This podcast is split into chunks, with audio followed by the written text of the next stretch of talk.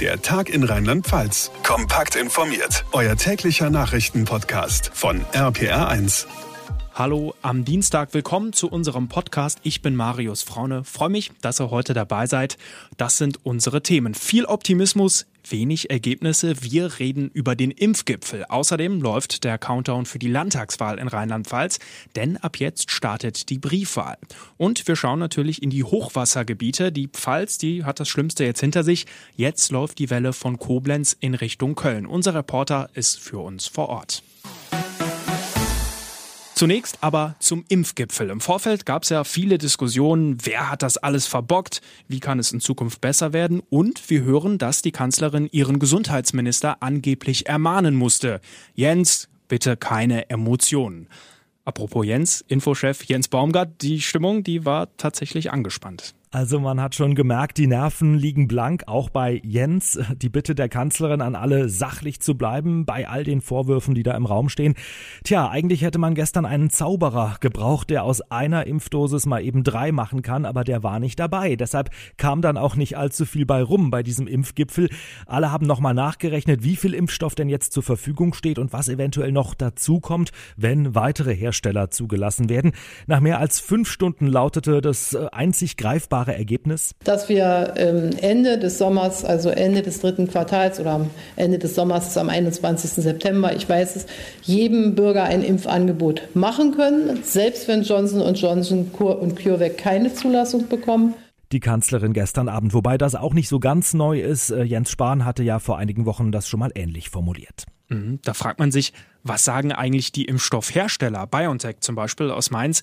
Ich meine, die haben in Rekordzeit einen Impfstoff hergestellt und werden jetzt zum Teil beschimpft. Ja, da ist die Stimmung durchaus auch schon mal besser gewesen. BioNTech-Chef Uwe Schein hat sich am Abend in den Tagesthemen geäußert.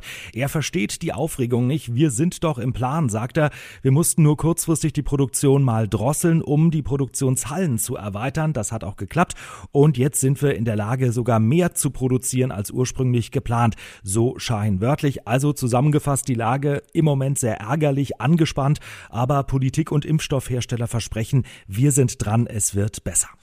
Na, das hoffen wir. Was machen die Zahlen von heute Morgen? Die zeigen weiterhin in die richtige Richtung. Das Robert Koch Institut meldet heute 6100 neue Fälle. Vor einer Woche waren es 6400, also der Rückgang nicht mehr ganz so stark. Aber ich vermute, dass in den Zahlen heute noch Nachzügler drin sind, die gestern nicht erfasst wurden. Da gab es ja Probleme in Sachsen-Anhalt. Kurzer Blick nach Rheinland-Pfalz. Die landesweite 7-Tage-Inzidenz liegt bei 80. Also das ist schon deutlich besser. Und in einigen Städten und Kreisen sogar deutlich drunter. Zweibrücken 29, Trier 26. Also wenn da alle wären, dann wäre es gut. Ja, wir arbeiten dran. Danke, Infochef Jens Baumgart. Zwischen Impfgipfel und der nächsten Kanzlerschalte zur Lockdown-Verlängerung läuft in Rheinland-Pfalz still und heimlich die Landtagswahl an. Ja, ja, Termin ist zwar erst am 14. März, das stimmt, aber eben nicht nur, dank der Briefwahl. Vorab Kreuzchen machen, das ging schon immer, wird aber diesmal im Zeichen von Corona so entscheidend sein wie nie. RPR1-Reporter Olaf Volzbach, gibt es denn jetzt einen Wahlkreis, der nur Briefwahl macht, also die Wahllokale gar nicht erst öffnet? Also da liegen Anträge vor, darüber ist aber noch nicht entschieden. Bei reiner Briefwahl kämen die Unterlagen dann auch automatisch. Die meisten Kommunen verschicken aber in den nächsten Tagen die Wahlbenachrichtigungen, mit denen man Briefwahl beantragen kann als Bürger. Aber ob nur Brief oder Brief und Urne, der Beteiligung wird es vermutlich nicht schaden. Ich habe die Hoffnung, dass ähm, auch diesmal eine gute Wahlbeteiligung zustande kommt. Wir haben ja jetzt auch bei zurückliegenden Wahlen gesehen, dass das Interesse an Politik wieder zugenommen hat. Und ich würde alle Rheinland-Pfälzerinnen und Rheinland-Pfälzer ermutigen, doch eine dieser beiden Optionen zu nutzen. Das ist ein wichtiger Beitrag zu unserem demokratischen Miteinander. Landeswahlleiter Marcel Hürter in Bad Ems vor fünf Jahren hatten wir 70 Prozent. Das ist der Maßstab. Mhm. Lässt sich denn sagen, wie mehr Briefwahl den Wahlausgang beeinflusst? Also profitieren da manche Parteien? Ja, das kann man vermuten. Experten sagen, es könnte ein Vorteil für die CDU sein, weil die wenig Last-Minute-Wähler haben. Oder für die Grünen, weil sich deren Anhänger ohnehin stärker für Politik interessieren als andere. Fest steht, es verändert den Wahlkampf. Die heiße Phase hat schon begonnen. SPD-Landesparteichef Roger Levens. Wir sind ab dem ersten Tag präsent, wo die Menschen Briefwahl machen können.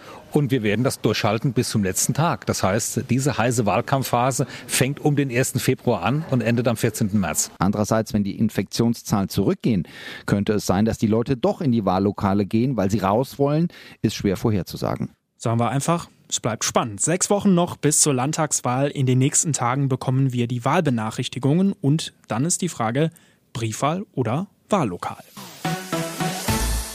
So, kleine Rechenaufgabe in der Mosel, viel Wasser, im Rhein viel Wasser. Tja, und da, wo Mosel und Rhein zusammenfließen, logischerweise doppelt viel Wasser. Rund um das deutsche Eck in Koblenz sind im Moment zahlreiche Straßen überflutet und auch einige Campingplätze in der Umgebung hat es erwischt. Die kennen das zwar, aber so heftig wie in dieser Woche war es schon ein paar Jahre nicht mehr. Direkt aus Koblenz, RPA1-Reporter Benjamin Hahn. Da, wo eigentlich die Wohnmobile auf der Wiese stehen, schwimmen jetzt die Enten auf dem Wasser. Land unter in Koblenz und trotzdem sind die Menschen hier noch einigermaßen entspannt. Sven Holzmann, Leiter des Campingplatzes Knaus. Ja, also ich sage mal, solange kein Jahrhunderthochwasser kommt, sind wir eigentlich auf der sicheren Seite mit unseren Vorbereitungen. Beim Jahrhunderthochwasser, äh, da gucken auch wir dann in die Röhre. Aktuell haben wir hier in Koblenz einen Pegel von circa 6,95 Meter. Von Jahrhunderthochwasser also keine Rede. Experten erwarten auch im Laufe des Tages den Scheitelpunkt und bis dahin soll der Rhein noch auf 7,15 Meter circa steigen. Schauen wir auf die 48-Stunden-Prognose. Morgen fallen die Pegel vorübergehend, am Donnerstag sollen sie aber wieder steigen. Also die nächsten Tage geht's hin und her. Noch sind wir in Koblenz mit dem Hochwasser nicht ganz durch. Die nächsten Tage, da soll es ja auch immer mal wieder regnen. Insofern bleibt uns das Thema wohl noch ein bisschen erhalten. Danke, Benjamin. 2. Februar 2021. Wir sind leider immer noch mitten im Lockdown. Die Schulen sind mehr oder weniger zu und auch die Fahrschulen sind dicht. Ärgerlich für alle, die kurz vor dem 17. oder 18. Geburtstag stehen und fest mit dem Führerschein gerechnet haben. Gerade auf dem Land ist es ja durchaus ein großes Thema.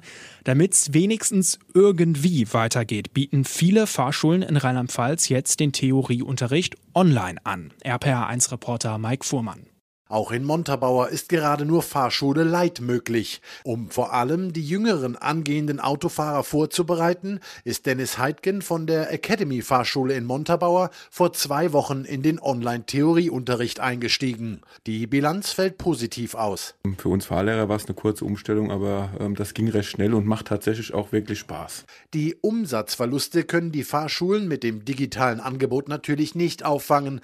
Dennoch sind die kleinen technischen Hürden gemeint meistert, ist Online-Theorie eine sinnvolle Sache. Grundsätzlich sind das eigentlich nur Hardware-Probleme. Ähm, Kleinigkeiten, eine etwas bessere Kamera wäre ganz gut, wobei wir da auch gut aufgestellt sind, aber man kann da immer noch ein bisschen verbessern und könnte da noch ein bisschen aufrüsten. Weil das Angebot auch bei den Fahrschülern gut ankommt, gibt es bereits Überlegungen, die Theoriestunden im Netz langfristig beizubehalten. Wir denken da schon länger drüber nach, aber der Gesetzgeber blockiert das Ganze noch, weil im Moment läuft das Ganze im Rahmen einer äh, Ausnahmegenehmigung. Ähm, natürlich ähm, sind wir in einem Zeitalter, wo es zur Digitalisierung beitragen würde, wenn wir das dann auch fest äh, etablieren könnten. Das entscheidet letztendlich der Gesetzgeber, wie es da weitergeht. Na, vielleicht öffnet Corona da ja noch die ein oder andere Tür. Danke, Mike Fuhrmann. Und das war's für heute mit unserem Podcast Der Tag in Rheinland-Pfalz. Wenn es euch gefallen hat, freue ich mich, wenn ihr den Podcast abonniert in eurer App, eine Bewertung dalasst bei Apple Podcast oder ganz einfach euren Freunden davon erzählt. Ich bin Marius Fraune, danke fürs Einschalten und wenn ihr mögt, bis morgen. Der Tag in Rheinland-Pfalz, auch als Podcast und auf rpr1.de. Jetzt abonnieren.